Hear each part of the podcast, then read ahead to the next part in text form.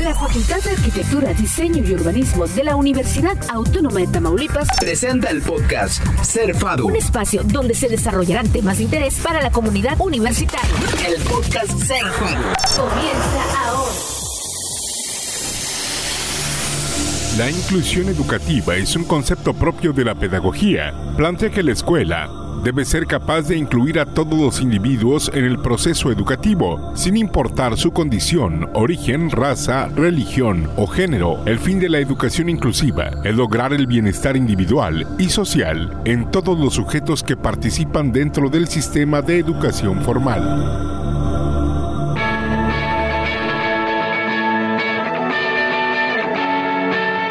¿Cómo están amigos del podcast Cerfado? Estamos nada más y nada menos que con el doctor Josué Francisco Pérez Sánchez en esta eh, pues eh, entrega de podcast a través de Cerfado. Y doctor, eh, pues la verdad, un gustazo tenerte aquí en este podcast. Y, y bueno, pues nos vienes a hablar pues de un tema muy especial la inclusión. Bueno, primero muchas gracias este, por la invitación y pues la apertura, ¿verdad? A este tipo de temas que se han estado trabajando eh, últimamente en la facultad. Aunque pensamos que es un tema que quizá abordamos ¿no? de, de manera consciente y que abordamos de manera este, eh, muy actual, la verdad es que es una cuestión que pues hemos arrastrado por décadas y por siglos.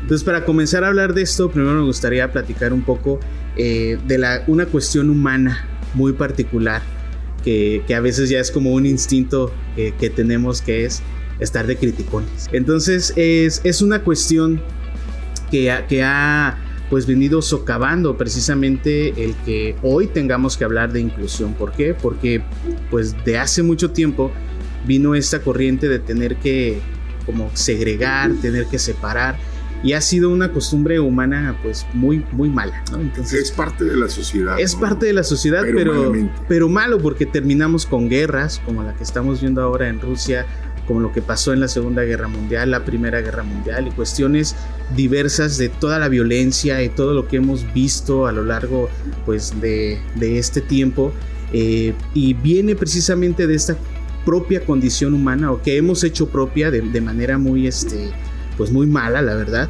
Y es precisamente, quiero partir de ahí. Em, porque lo que hacemos nosotros al momento de juzgar a otros, pues es reconocer que hay algo mal en ellos. Pero hay algo mal en los demás desde mi punto de vista. O desde un punto, una perspectiva social, que nos ha encaminado a tener esas creencias. Sin embargo, pues, ¿cuál es el camino para evitar? Pues primero ver, ¿no? Eh, lo que tenemos nosotros. Entonces, lo importante aquí es primero vencer nuestros, nuestros miedos, sobrepasar precisamente estas cuestiones con las que nosotros mismos tenemos problemas y eso nos va a permitir no juzgar a otros, porque entendiendo primero cómo nos sentimos nosotros con respecto a nosotros mismos, vamos a, a permitirnos entender a los demás. Y ahí se rompe o se va rompiendo esta particularidad, ¿no? Entonces, como un ejemplo, yo me uso mucho de ejemplo con mis alumnos, siempre les ando platicando cosas este, adicionales en la clase, pero es porque esta es la dinámica, ¿no? Que debemos llevar, tener confianza con otros. Entonces, por ejemplo, ayer, bueno, me decían ustedes que era, ¿qué? ¿Cómo me dijeron? La estrella o muy famoso para los videos. Pero lo que ustedes no saben es que no me gusta hacer videos. No me gusta porque no me gusta el resultado de cómo me veo, cómo se oye mi voz, porque yo aquí a mí yo me oigo de una forma. Pero ahorita que estamos haciendo las pruebas de micro y todo esto, a mí no me gusta cómo se oye. Siento que no soy yo, que es otra persona la que está hablando. Sin embargo, cuando vino la pandemia, justo yo entré a la facultad cuando empezó la pandemia y pues fue vete a clases virtuales y fue romper este paradigma que yo tenía conmigo de pues ni modo compañero, tienes que chutártelas porque a veces en las clases era más mi nervio de cómo me veías y qué ángulos y cómo modular mi voz y estas cosas que ponerle atención a lo que le estaba explicando a los estudiantes. Pero llegó un momento en que fue de no importa, porque aquí tu función es ser maestro, ser docente y tienes que entregarlo a los estudiantes, tienes que entregarlo a la facultad. No importa si no te gusta cómo te ves, que si no tenías la iluminación adecuada, que si tu voz no funcionó, lo que sea, no importa, porque tu función es ser docente. Entonces rompí mucho con ese, ese paradigma conmigo. Y pues lo han visto ustedes, ¿no? De que un montón de cosas que hemos hecho, mucho trabajo que se ha hecho eh, eh, en el centro de investigación y por parte de la misma universidad, cosas que nos han pedido. Y pues ha sido romper, ¿no? Y ahora sí, vámonos con todo, sin miedo. Ahora sí, como, si, como dicen, sin miedo al éxito y vamos para adelante. Sin embargo, para mí fue una cuestión, un break muy este fuerte porque fue romper con ese miedo que yo siempre le he tenido, ese disgusto conmigo mismo de tener que hacer ese tipo de actividades y pues ni modo, ¿no? Hay que, hay que, rifarse. y, ahora es lo que o lo haces o mueres. Entonces ahí, vamos. Otro caso, por ejemplo, eh, ya un poco más personal, más particular. Eh, por ejemplo, a mí, mis manos, no me gustan mis manos. Porque yo heredé las manos chatas de, mis, de mi papá. Entonces, por ejemplo, tengo un problema, pues conmigo tenía un problema muy importante porque mis dedos meñiques son muy pequeños, muy, muy pequeños. Entonces, mira, si tú pones tus manos, tu dedo más pequeño es uno de mis dedos más largos. ¿Sí lo ves? Entonces, y es tu dedo pequeño. Yo tenía ese problema muy fuerte también de tener que relacionarme con otros a través de las manos. Pero doctor, si, no lo dices, nadie se da cuenta. Nadie se da cuenta. ¿Por qué? Porque es un problema mío. Entonces, esa es, el, esa es la principal cuestión que tenemos los seres humanos, que atacamos a otros para esconder lo que, lo que sentimos. Siempre vemos la paja en el ojo ajeno. Y justamente viene esa referencia bíblica en la que pues antes de ver lo que tiene el otro, primero examínate tú. Entonces es muy importante establecer esto, ¿por qué? Porque necesitamos humanizar la inclusión. No verlo desde el aspecto de, ay, sí, pobrecitos, vamos a atenderlos, vamos a ayudarlos, a ver qué necesitan, qué quieren, yo los ayudo porque soy muy buena persona y ellos lo necesitan. No no, es desde partiendo desde este hecho de que todos somos iguales y todos merecemos el mismo trato digno. Personas, somos personas. Personas, todos somos personas. Y por eso ahí viene una cuestión muy importante que es cómo nos referimos a, las personas con discapacidad. Entonces tuvimos por ahí también que, eh, tuvimos la fortuna de trabajar con el CODIS, que es el, el, centro en la universidad que se encarga precisamente de toda esta parte del desarrollo de la inclusión y, el trabajo social y sobre todo académico con maestros y estudiantes que tienen una discapacidad. Y se vuelve un tema muy importante, ¿por qué? Porque no sé si lo sepan, pero tenemos en la universidad profesores con discapacidad visual, auditiva, motriz, y son de los mejores maestros que tienen eh, en algunas facultades. Entonces, ¿qué es lo que sucede? Que pues eso no los limitó. Pero tenemos el otro lado de la moneda que tenemos estudiantes que tienen alguna discapacidad y no lo dicen. ¿Por qué no lo dicen? Porque siguen teniendo este miedo a la discriminación. Y a veces no a la discriminación mala de que te molestan, que te hacen menos, que te humillan, sino a la discriminación que yo le llamo discriminación buena, que es esto, ¿no? Que, ay, no, sí, pobrecito, le voy a poner 10, o no, no le pidas a él sus tareas porque este, eh, él no puede. Y no, es todo lo contrario, es darles el lugar que ellos merecen desde las cosas fáciles hasta las cosas difíciles. Bien, entonces eh, poniendo ya esto sobre la mesa, pues vemos cómo a través de la historia hemos transquiversado esta cuestión en la que eh, nos enfrentamos ¿no? a, lo que es diferente y en lugar de intentar integrarlo, lo rechazamos, lo discriminamos, lo tratamos de humillar. Entonces viene, por ejemplo, esta cuestión de que eh, en, la historia, cómo, cómo hemos evolucionado en la parte de inclusión. Entonces, por ejemplo, nos remontamos un poco a la historia romana y a la historia antes de, Bueno, ahí tiene la película de los 300. Bueno, justo, hay, justo hay un, hay un elemento ahí que podemos observar. Que quería ser parte de los espartanos. Y no lo dejaron porque, no tenía el perfil, exacto, no estaba exacto. Entonces, pues, apto para... Exacto, entonces quizá no sus, sus capacidades físicas pero él tenía otras, otros elementos que, le, que podían ayudar, ¿no? Entonces, ¿qué sucedía en esas épocas? Los mataban se oye muy crudo, pero es lo que pasaba. si ellos veían que había un bebé que eh, tenía algún problema físico o tenía algún problema que ellos observaban que no daba el ancho para sus estándares, entonces lo mataban. pero ahora los escondo, ¿no? Y, ay, no, es una calamidad y un castigo de Dios tener un, un hijo sordo, una niña ciega, este, no, escóndelo, escóndelo, que nadie lo vea, que nadie sepa. Y eso, pues, ok, ya lo dejas vivir, pero ¿en qué condiciones? ¿no? ¿En, qué, forma de, vida le daban? Como a... Exacto, entonces, a veces, pues sí, ¿no? Las familias ricas o las que tenían cierto estatus social, pues los tenían escondidos, pero pues hasta cierto punto bien cuidados, ¿no? No los querían ver y no convivían con ellos, pero al menos se encargaban de, pues que tenga comida, que tenga alguien quien lo cuide, etcétera vemos igual que en ese mismo estatus social había personas que era una aberración, ¿no? Y los tenían, como tú dices, en los sótanos, en los áticos, escondidos, a oscuras, encerrados, amarrados, o sea, era una cuestión deprimente o era una cuestión bastante fuerte vivir en aquella época.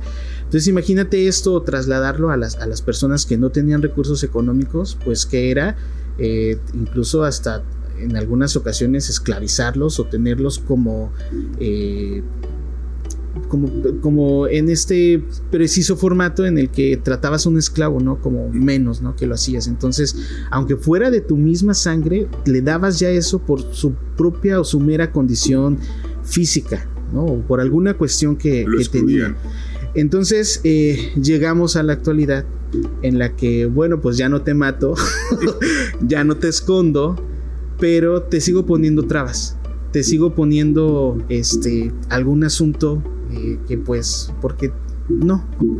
Y lo vemos ahora ya con mucho más impacto en el, asunto, por ejemplo, eh, de los migrantes, eh, las cuestiones este, del movimiento feminista, y vemos cómo no nada más era contra las personas con discapacidad, sino que era contra muchos grupos, ¿no? Muchas este, eh, eh, partes de la sociedad que se veían o, estaban siendo atacadas por la, lo que somos la mayoría, si lo ponemos en ese contexto, y cómo tratábamos de seguir haciendo esta segregación. Entonces, es muy padre que ahora en la actualidad, y es, y es muy bueno, pues estemos hablando de inclusión, pero desde el aspecto de, como tú lo dices, te voy a respetar como persona porque somos iguales.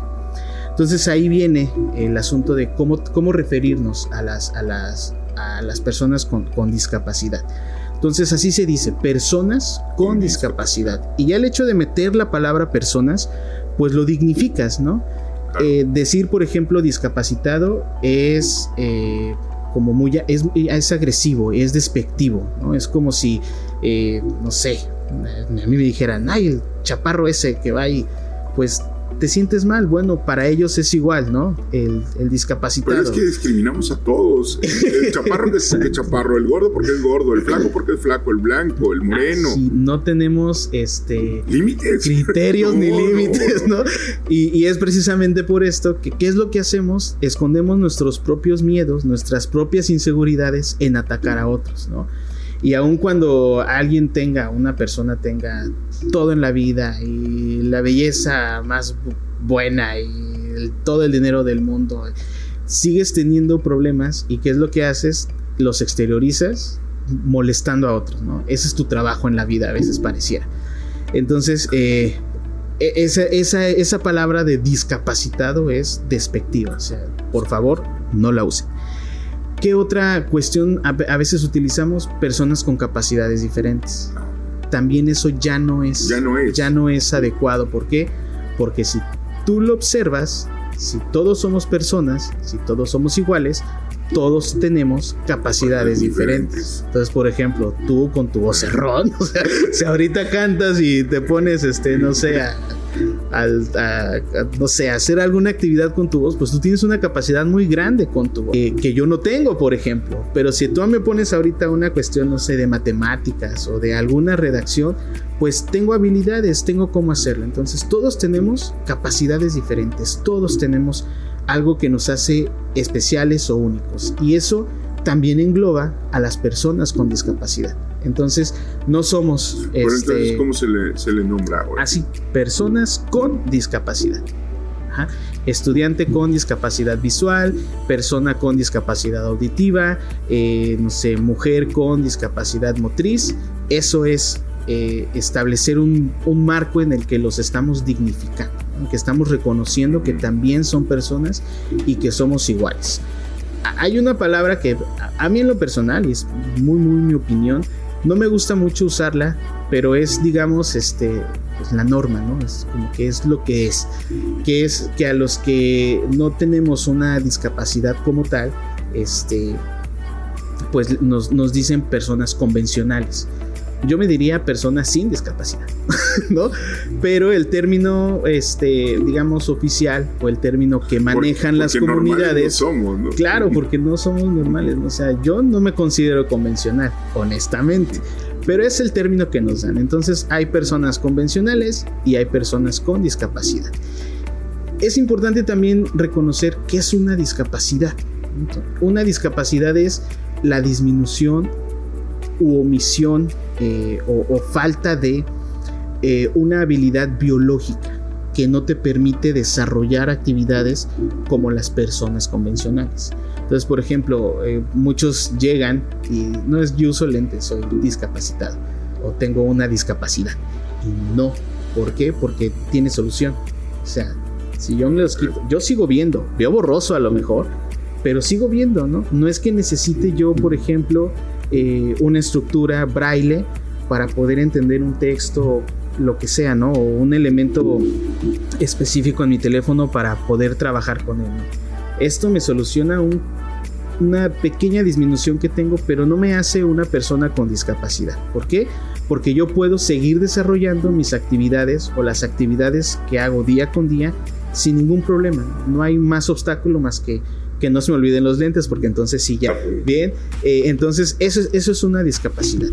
Y desde ese, desde ese marco, pues hay que entender que hay diferentes eh, eh, discapacidades o hay, que, hay, hay diferentes, ¿no? Este, eh, comunidades, si así lo, podemos referir. Entonces están las personas que tienen una discapacidad visual, que generalmente las, las conocemos como personas ciegas.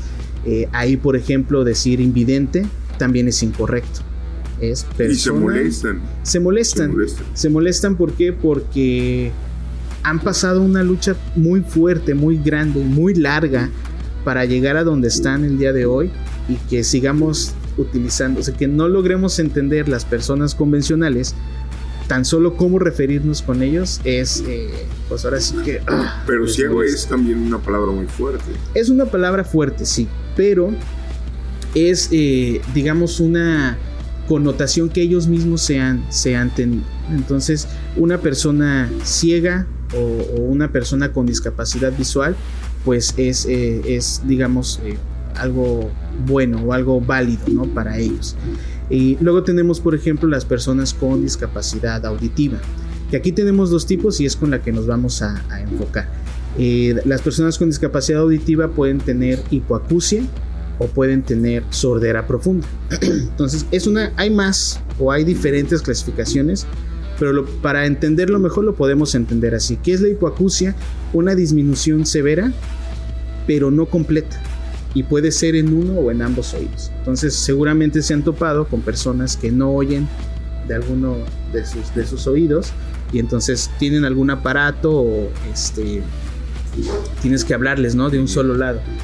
Y muchas veces también pues no lo expresan, no lo dicen, ¿por qué? Porque ellos sienten que están funcionando ¿no? de manera normal.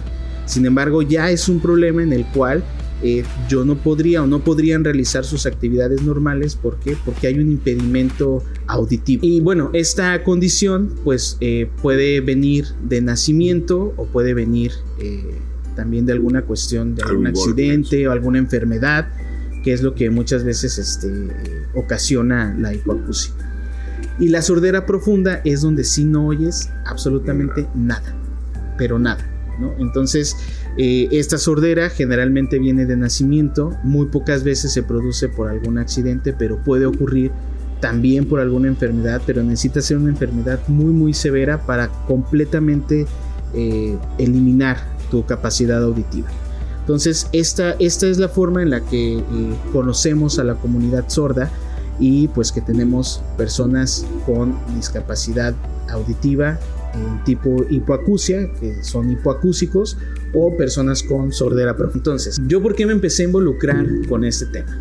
bueno, de inicio en la pandemia, pues hubo un momento en que yo tenía como mucho tiempo este, eh, libre, y dije, pues no quiero estar de, ocioso, eh, que está muy padre, ¿no? Ahora sí, tirarse y ver la tele todo el día. Eh, pero dije, no, yo quiero hacer algo de provecho. Entonces empecé por ahí clases de alemán y comencé también clases de lengua de señas mexicana. Entonces comencé no, no, no, es que este lenguaje es propiamente eh, del país. Sí. No hay, este, digo, me imagino que puede haber otro tipo de idiomas, pero en lenguaje de señas, este mexicano, yo creo que está eh, puesto para toda Latinoamérica, ¿no? No. No. Fíjate que no. Es un error muy común y precisamente en uno de los cursos que teníamos eh, nos decían, este, pues hay mucha información en internet y yo intervine un poco y este y acoté es, sí hay mucha información en internet pero deben tener cuidado porque no todo es referente a la lengua de señas mexicana entonces una aclaración también que hay que hacer es que es lengua y no lenguaje porque lenguaje son digamos los eh, simbolismos que forman parte de un idioma entonces tú tienes por ejemplo dentro de la comunidad científica el lenguaje computacional, el lenguaje de programación, el lenguaje de la química, el lenguaje del álgebra. Esos son elementos simbólicos que me ayudan a construir ya todo un idioma como tal. Porque el idioma no solamente, bueno, si lo vemos desde el punto de vista del idioma que hablamos, pues no nada más español, no es nada más comunicarnos, es también cómo vas a enseñar matemáticas, cómo vas a enseñar física, química, computación, otros idiomas. Entonces construyes todo un, toda una lengua, todo un idioma para poderte comunicar. Entonces es lengua, lengua de señas. Lengua de señas mexicana. Y hay lengua de señas mexicana, hay lengua de señas colombiana, hay lengua de señas argentina, hay lengua de señas americana y de entre todo esto hay lengua de señas internacional. Entonces son muchas, son muchas. Y así como nuestros propios idiomas, este, de los que somos oyentes, pues, bueno, me da mucha risa porque eh, de pronto hablan de una cosa este, y traen como mucha este, carrilla, ¿no? De algún chiste o de algún meme o de algún algo que hay y tú te metes a investigar y cinco minutos después ya hay otras cuatro, ¿no? Y con el tiempo va una evolución muy fuerte, muy grande de los modismos que vamos nosotros adquiriendo en nuestro propio idioma, pues, eh, de los que somos oyentes, ¿no? El idioma hablado. Entonces imagínate cómo impacta también todo eso a la lengua de señas. Y a veces hay lengua de señas mexicana. Y tú te vas a un estado y en un mismo estado, diferentes ciudades tienen diferentes modismos. Entonces, no es algo universal tampoco. ¿Por qué? Porque va evolucionando. Por eso es una lengua, porque va evolucionando y va adquiriendo modismos, va adquiriendo cuestiones que se van integrando porque la sociedad también va avanzando. Entonces las propias comunidades también van avanzando. Entonces, por ejemplo, hales una seña para decirles que tienen que usar cubrebocas y que no pueden salir de su casa porque está la pandemia y está el coronavirus. ¿Cuándo habíamos oído de, de este tipo de Nunca habíamos dicho coronavirus. No habíamos dicho coronavirus. Habíamos dicho, por ejemplo, la influenza. Hale una seña para influenza. y así muchas cuestiones, ¿no? cosas, este, no sé, de eh, términos sexuales, términos médicos, términos académicos. Hay muchas cosas que no están integradas todavía a, las lenguas de señas. ¿Por qué? Porque la comunidad no ha llegado a esos estratos de la sociedad pero poco a poco van avanzando, poco a poco van también, pues ahora sí que alcanzando sus lugares y obviamente pues tenemos que eh, ayudar, ¿no? Y no ayudar en el sentido de eh, me voy a poner en sus zapatos y este, le voy a hacer, hacer sentir bien, no es ayudar en qué vas a hacer tú para que una persona con discapacidad llegue aquí contigo y no tenga que sentirse forzada a encajar contigo sino que ya llegue a un ambiente en el cual se pueda desarrollar libremente.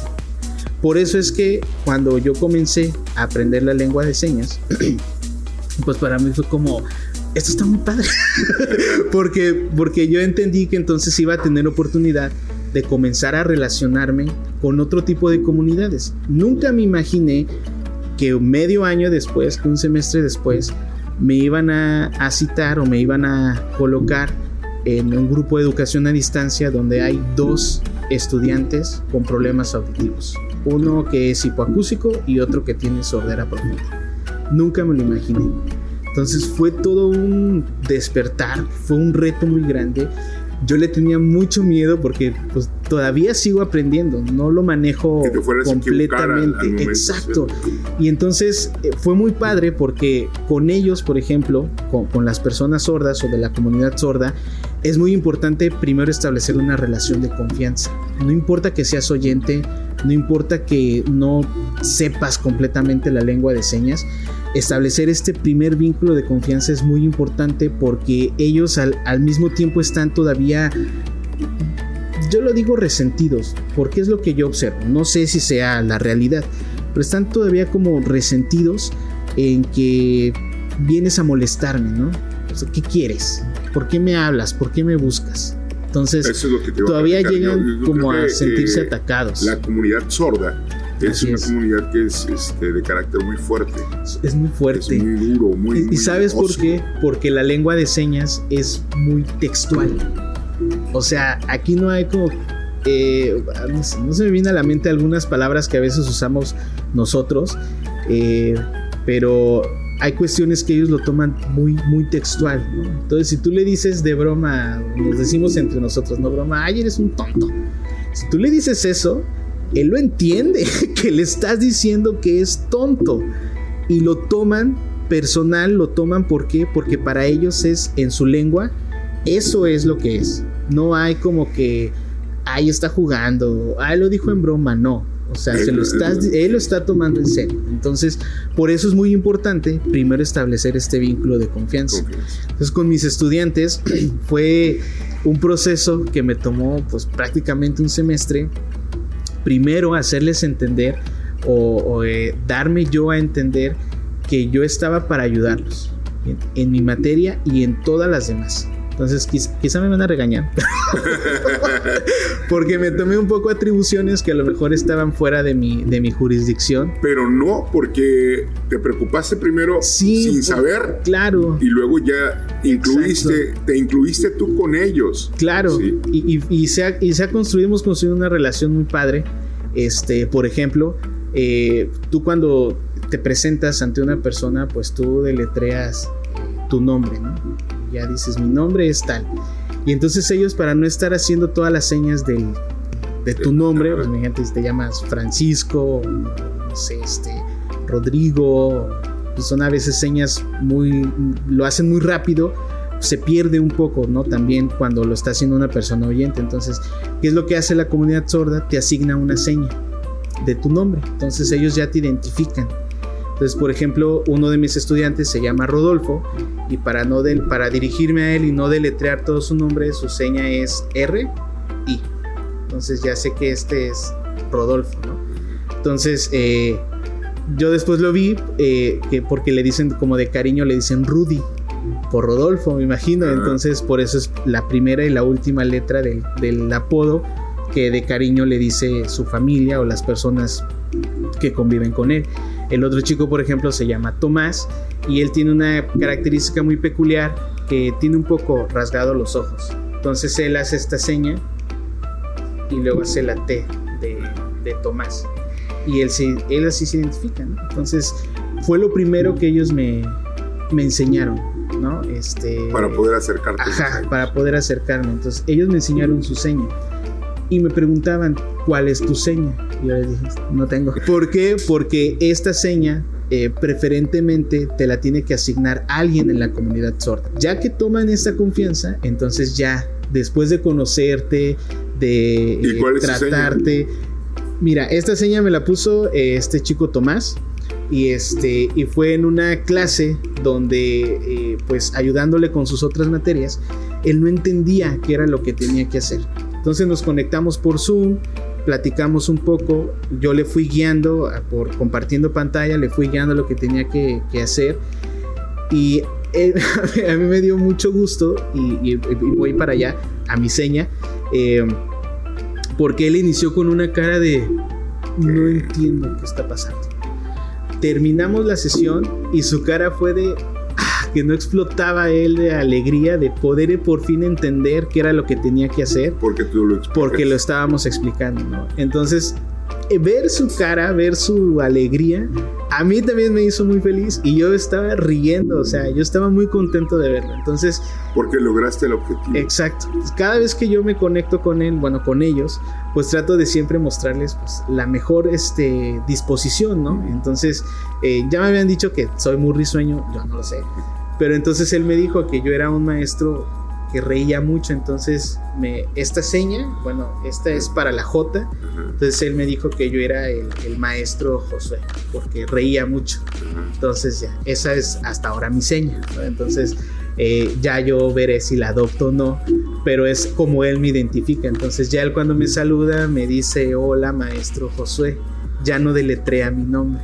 Entonces, por ejemplo, con el otro alumno, este Rodolfo, no hemos llegado a ese, a ese grado de conexión. Sí platicamos, sí trabajamos, lo apoyo mucho. Pero no hay confianza todavía. No, ha, no ha habido ese momento, vaya, en, que, en que él me pueda asignar una seña. Entonces él no sabe, ¿no? Bueno, a él no le he dicho, no le he enseñado mi seña. Solo, es algo muy personal que tengo con, con este chico Tomás. Entonces, eh, hay, por ejemplo, pues ese, ese vínculo de confianza es lo primero que debemos hacer con las personas sordas. ¿Por qué? porque eh, para ellos es eh, muy difícil tener que entender lo que queremos decir. Y aquí viene porque es muy importante que si nosotros comenzamos a aprender lengua de señas, o si estamos interesados, o a toda la comunidad FADO y a toda la comunidad de la universidad, lo primero que deben saber es que no nada más es aprenderte el abecedario y las señas de las palabras. No, ¿por qué? Porque otra vez es una lengua, tiene su propia gramática tiene la propia forma o su propia forma de estructurar las oraciones. Entonces nosotros en español, como lo hacemos y como nos enseñaron desde la primaria, es sujeto, verbo, predicado. Y métela ahí todo lo que quieras, pero lleva ese orden. Que es mucho, por ejemplo, que yo peleo con mis alumnos cuando están redactando, porque es como, es que es sujeto, verbo. Sigue ese patrón. Ajá, o sea, no hay para dónde hacerse. En la lengua de señas mexicana, la gramática es tiempo, lugar, sujeto, objeto, verbo. Entonces, cambio. Todo es un cambio, ¿no? Y cuando, cuando ellos intentan, cuando la comunidad sorda intenta acoplarse a la comunidad oyente, pues ¿qué es lo primero con que se topan? Pues que es que ellos hablan español y yo hablo lengua de señas. Entonces, no porque vivan en México no porque sean mexicanos, no porque sea en un ambiente en donde todos, los, todos a su alrededor hablan español, ellos entienden español. No. Mucho de la comunidad sorda, su lengua materna es la lengua de señas.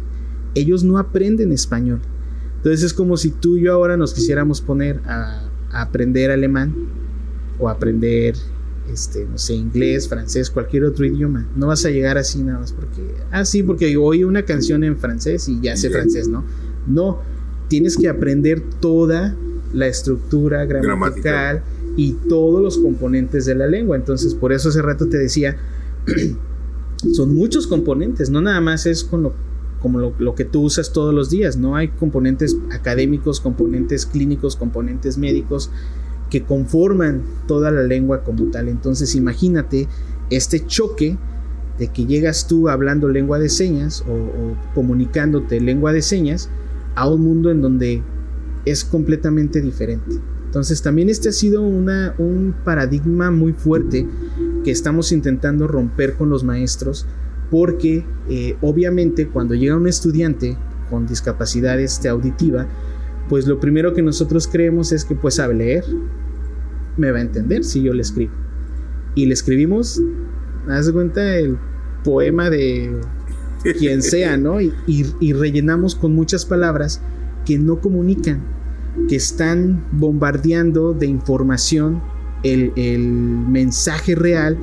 Y entonces, ¿cuál es aquí el problema? No es que ellos no entiendan, sino que ellos intentan entender todo el texto, porque creen que todo el texto es importante. Entonces se pierden en, intentar correlacionar o ligar lo que ellos están leyendo en español y transformarlo a lengua o a la estructura de la lengua de señas. Entonces, si tú les pones palabras que no me, no me ayudan a, que el mensaje llegue, no les sirve. No les van a conocer. ¿no? No, no lo van a poder interpretar y entonces no van a entender. Se van a perder en intentar entender, por ejemplo, la tarea que en entender el tema del cual trata la, actividad. Entonces, esta es una cuestión muy importante. ¿Por qué? Porque es, es todo un nuevo mundo, es, un nuevo idioma que si tú te, te intentas adentrar a aprenderlo, es mucho, es mucha práctica, es mucho, mucho, mucho estar todos los días practicando, todos los días recordando las palabras que ya te aprendiste ayer, otra vez este, hacerlas.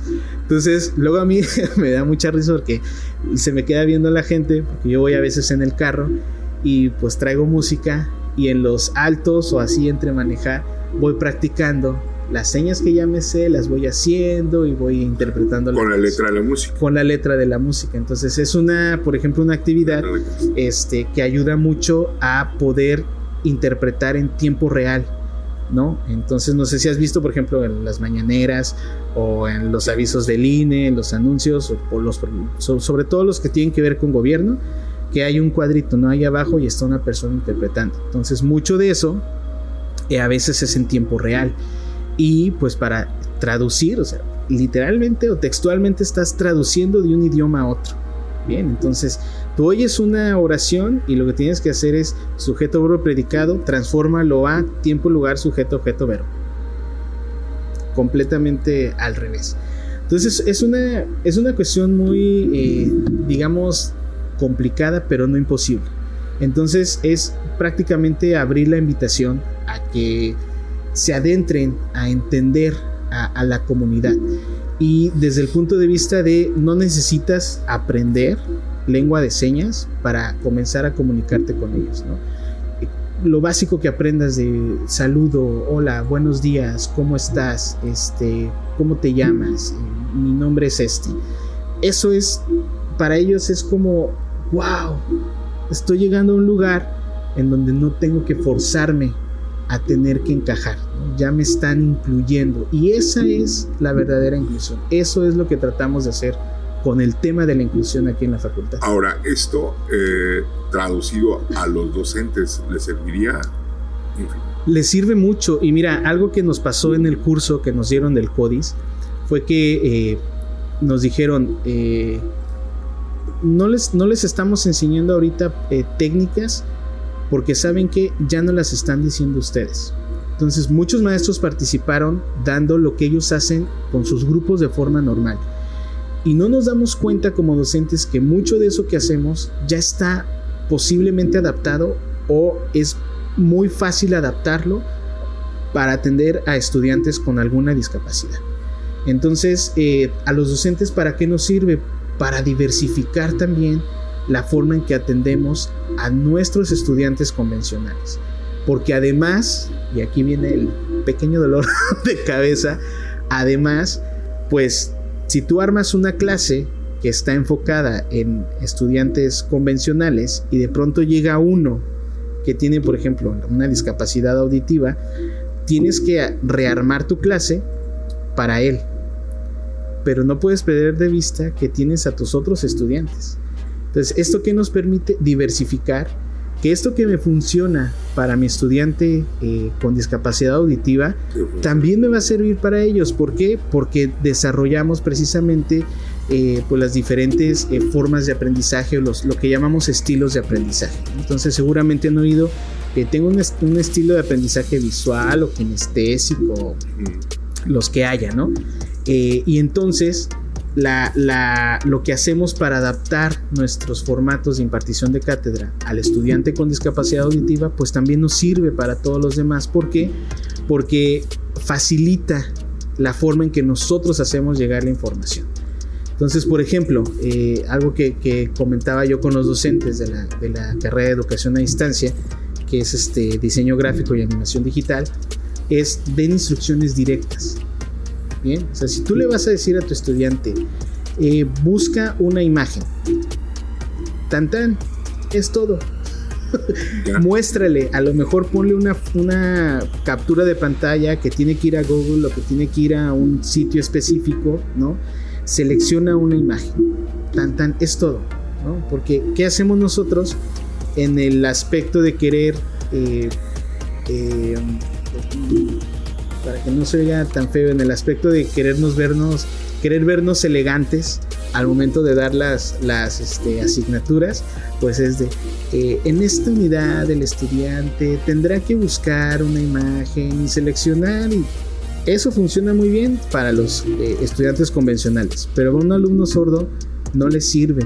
Tienes que ser directo. Tienes que ser directo. Entonces, esto, por ejemplo, también ayuda mucho a los docentes a que aun cuando tengan nuestros estudiantes convencionales diferentes estilos de aprendizaje, pues sea más fácil para ellos captar qué es lo que les queremos decir. Entonces, instrucciones directas, eh, incluir, por ejemplo, esquemas gráficos, pues, esquemas, visuales que ejemplifiquen la instrucción que tú le estás dando. Y esto sirve mucho, por ejemplo, cuando están aprendiendo a utilizar algún software.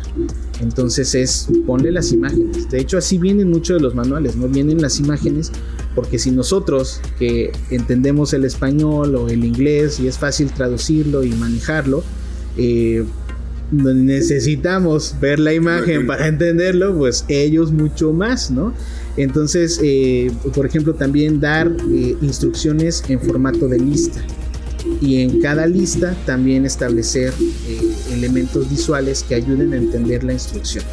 Esto obviamente pues nos ayuda a los docentes a que el impacto que tiene en, nuestros, en la forma en que damos clase a los otros estudiantes o a los estudiantes convencionales pues también les sirva a ellos para eh, entender mejor y sobre todo ahora que estamos eh, o que estuvimos mucho en, en el aspecto híbrido o en el aspecto virtual pues también esta es una forma muy, muy práctica de poder hacerle llegar el mensaje completo a nuestros estudiantes. Ahora, doctor, ¿qué va a pasar? El docente a lo mejor ya lo entiende y, da su clase, pero para integrarlos a estos grupos. Bueno, mira, te voy a platicar. No es algo actual porque ya la facultad ha tenido muchos estudiantes con cierto grado de discapacidad y dígase auditiva, dígase también eh, psicosocial o emocional, porque también los hemos atendido, también han llegado aquí a la facultad. Y en realidad ya hay estrategias que han, que han implementado los profesores, los docentes, para darle atención a estos estudiantes. Entonces, ¿qué es lo único que tenemos que hacer con los, con los, eh, con los estudiantes convencionales y con aquellos docentes que no se han enfrentado a esta situación? Pues primero, sensibilizarlos sensibilizarlos y no refiriéndome a es que tenle compasión, pobrecito. No, ya dijimos que eso, eso no va. No. Es sensibilizarlo a, oye, tienes un estudiante o tienes un compañero que tiene esta discapacidad, eh, por favor, sé prudente, sé demuestra tu capacidad como persona convencional para hacer que él se sienta cómodo, ¿no? Entonces, desde este, desde este aspecto, desde este punto, hemos eh, empezado precisamente que ya entró en pláticas con el director y estamos viendo la forma de que se haga este, para toda la facultad. Eh, a partir de los cursos que yo estoy tomando eh, de lengua de señas, comenzar a hacer también cápsulas de video que se puedan este, difundir a nivel facultad o que estén disponibles tanto para estudiantes y alumnos eh, perdón, para estudiantes y docentes y que puedan ir aprendiendo la, lengua de señas. Entonces, poco a poco vamos aprendiendo y después ir configurando talleres, ir configurando cursos en donde ya veamos gramática, ya veamos cuestiones de la comunidad sorda, como lo que platicamos el día de hoy, y que al final nosotros logremos precisamente eso, un espacio en donde ellos puedan llegar a desarrollarse sin, sin sentirse forzados, ¿no? Sin tener como además la carga de que tengo que aprender, ahora la carga de ah, tengo que caerles bien. ¿Cómo hago para que me quieran? Cuando tiene que ser todo lo contrario, tenemos que ya tener invitación abierta para que ellos lleguen y se sientan o estén en un ambiente en el que su desarrollo no tenga ningún obstáculo. ¿Qué va a pasar cuando regresemos a, presenciales y, regresen o haya alumnos con alguna discapacidad? eh, la que sea, eh, estar preparados o estar conscientes de estas dos cosas. Primero, hay que tratarlos como personas, tratarlos como se requiere o como hay que tratar a, a, alguien que es igual que yo, porque somos iguales. Y lo segundo es, tienes que lograr que esta persona con discapacidad no se sienta forzada a, tener que encajar en tu ambiente. ¿Por qué? Porque ya debemos ser, ahora sí que un, mundo abierto. Global. ajá, un, mundo ahora sí que globalizado en chiquito, pero globalizado para todos los diferentes tipos de personas que, somos. Y eso es precisamente, como dices, la, la inclusión. Entonces, en realidad ya traíamos estrategias porque eh, ya, ya tenemos y ya teníamos estudiantes que tienen alguna, alguna eh, discapacidad y ya los hemos trabajado y ya hemos estado con ellos. Entonces, no ha sido eh, como de manera oficial de que ya somos todos incluyentes, ¿no? Porque obviamente es, es un proceso, es gradualmente. ¿Y Pero, te acercaste en noviembre con el rector? Eh, ¿Le hiciste una propuesta? Bueno, yo al tener ese contacto con la, con la comunidad, aunque ha sido muy, muy pequeño, eh, para mí fue muy duro entrar y a lo mejor está un poco mal que lo diga y quizá nos, nos veten, pero eh, nos, nos, aventamos, nos arriesgamos a recibir estudiantes con discapacidad cuando no estábamos completamente listos para recibirlos. Entonces, esa, esa fue mi, no, mi pelea, sino fue mi, mi, bandera hasta cierto punto de tenemos que hacer algo, porque la comunidad eh, o las diferentes comunidades de personas con discapacidad, pues se pasan información. Entonces, ¿por qué es importante? Y, esto lo he dicho en algunas ocasiones, pero ahora que tenemos este espacio, pues lo tengo que mencionar. Rodolfo, eh, que mi estudiante eh, sordo en educación a distancia, en octubre del año pasado eh, tomó protesta como presidente de la Federación Mexicana de Sordos, que es digamos la federación o es digamos la organización que hasta cierto punto guía un poco o guía en realidad a eh, la comunidad sorda en México. Hay otras organizaciones que también participan y que tienen un papel importante, pero esta digamos es como la oficialmente reconocida porque está incluida en la Federación Mundial de Sordos. Entonces, eh, él, él, llegó como presidente. Y fue como, ah, es una oportunidad muy grande, tenemos que aprovecharla. ¿Por qué? Porque... Y aparte es alumno FADU. Es alumno FADU, es alumno WAT. Y es presidente, de, y la... es presidente de la Federación Mexicana de Soros. Entonces, esta, esta, fue también parte de mi bandera, de, porque él en algún momento también me expresó que estaba interesado en establecer relación con la, con la universidad. Entonces, no seríamos, obviamente, y es importante decirlo, no seríamos la primera universidad que está o que desarrolla algún programa para personas con, discapacidad auditiva. Que hay otras universidades que ya lo manejan, pero ¿qué es la diferencia que, a mí en lo personal o en particular me gustaría marcar con esta administración? Es, no vamos a ser la primera universidad que tiene un programa para personas con discapacidad auditiva, pero queremos ser la primera universidad en la que una persona sorda puede entrar a cualquier programa. No te voy a decir, ah, ¿quieres estudiar conmigo? Bueno, vas a estudiar esto. No, estudia lo que quieras, porque estamos listos, estamos preparados. Entonces, ellos llegaron a educación a distancia porque uno de ellos vive, bueno, Rodolfo vive en el Estado de México y Tomás vive en Chihuahua. Entonces desde allá ellos están tomando con nosotros, fíjate hasta dónde llegamos, eh, en, educación a distancia. Y están eh, entrenándose para ser diseñadores gráficos y animadores digitales. Y que ellos llegaran a esa carrera, que ellos llegaran eh, con esta oportunidad, pues fue porque tienen talento para ello. No llegaron nada más porque, porque es la que está en línea. No, o sea, ellos buscaron una carrera que permitiera desarrollar su talento. Entonces, ¿por qué no fueron a una universidad que ya tiene programas para estudiantes sordos? Porque no era lo que ellos querían estudiar. Ellos quieren esta carrera. Entonces, esto es lo que yo y, si ves el rector, saludo. Eh, que sí me gustaría externarlo porque para ser una universidad verdaderamente incluyente, en donde tú, estudiante sordo, puedes llegar a cualquier carrera que quieras, porque todas estamos listos, en todas nuestras carreras estamos preparados para poder atenderte. Y después, ¿qué impacto se quiere buscar? Que pues esto después repunte en tú que tienes discapacidad visual, tú que tienes discapacidad motriz, también eres bienvenido, porque somos o, queremos ser una universidad para todos, ¿no? Tomando mucho el lema que ahora trae este, este, el, rector, hoy todos somos WAT, bueno, pues verdaderamente que hoy todos seamos WAT. Eso es lo que, lo que estamos buscando con, con este proyecto de, inclusión. Entonces, al menos estamos empezando pues con lo que sabemos, ¿no? Con lo que nos estamos entrenando, que es la lengua de señas mexicana. Y queremos empezar este formato en el que, eh, probablemente también lo participemos con Cerfado eh, para externar esta serie videográfica en la que vamos a ir añadiendo este, pues la parte de llevar un curso de lengua de señas y después ir metiendo talleres y cuestiones que también faciliten a los docentes el trabajar con, con estudiantes sordos.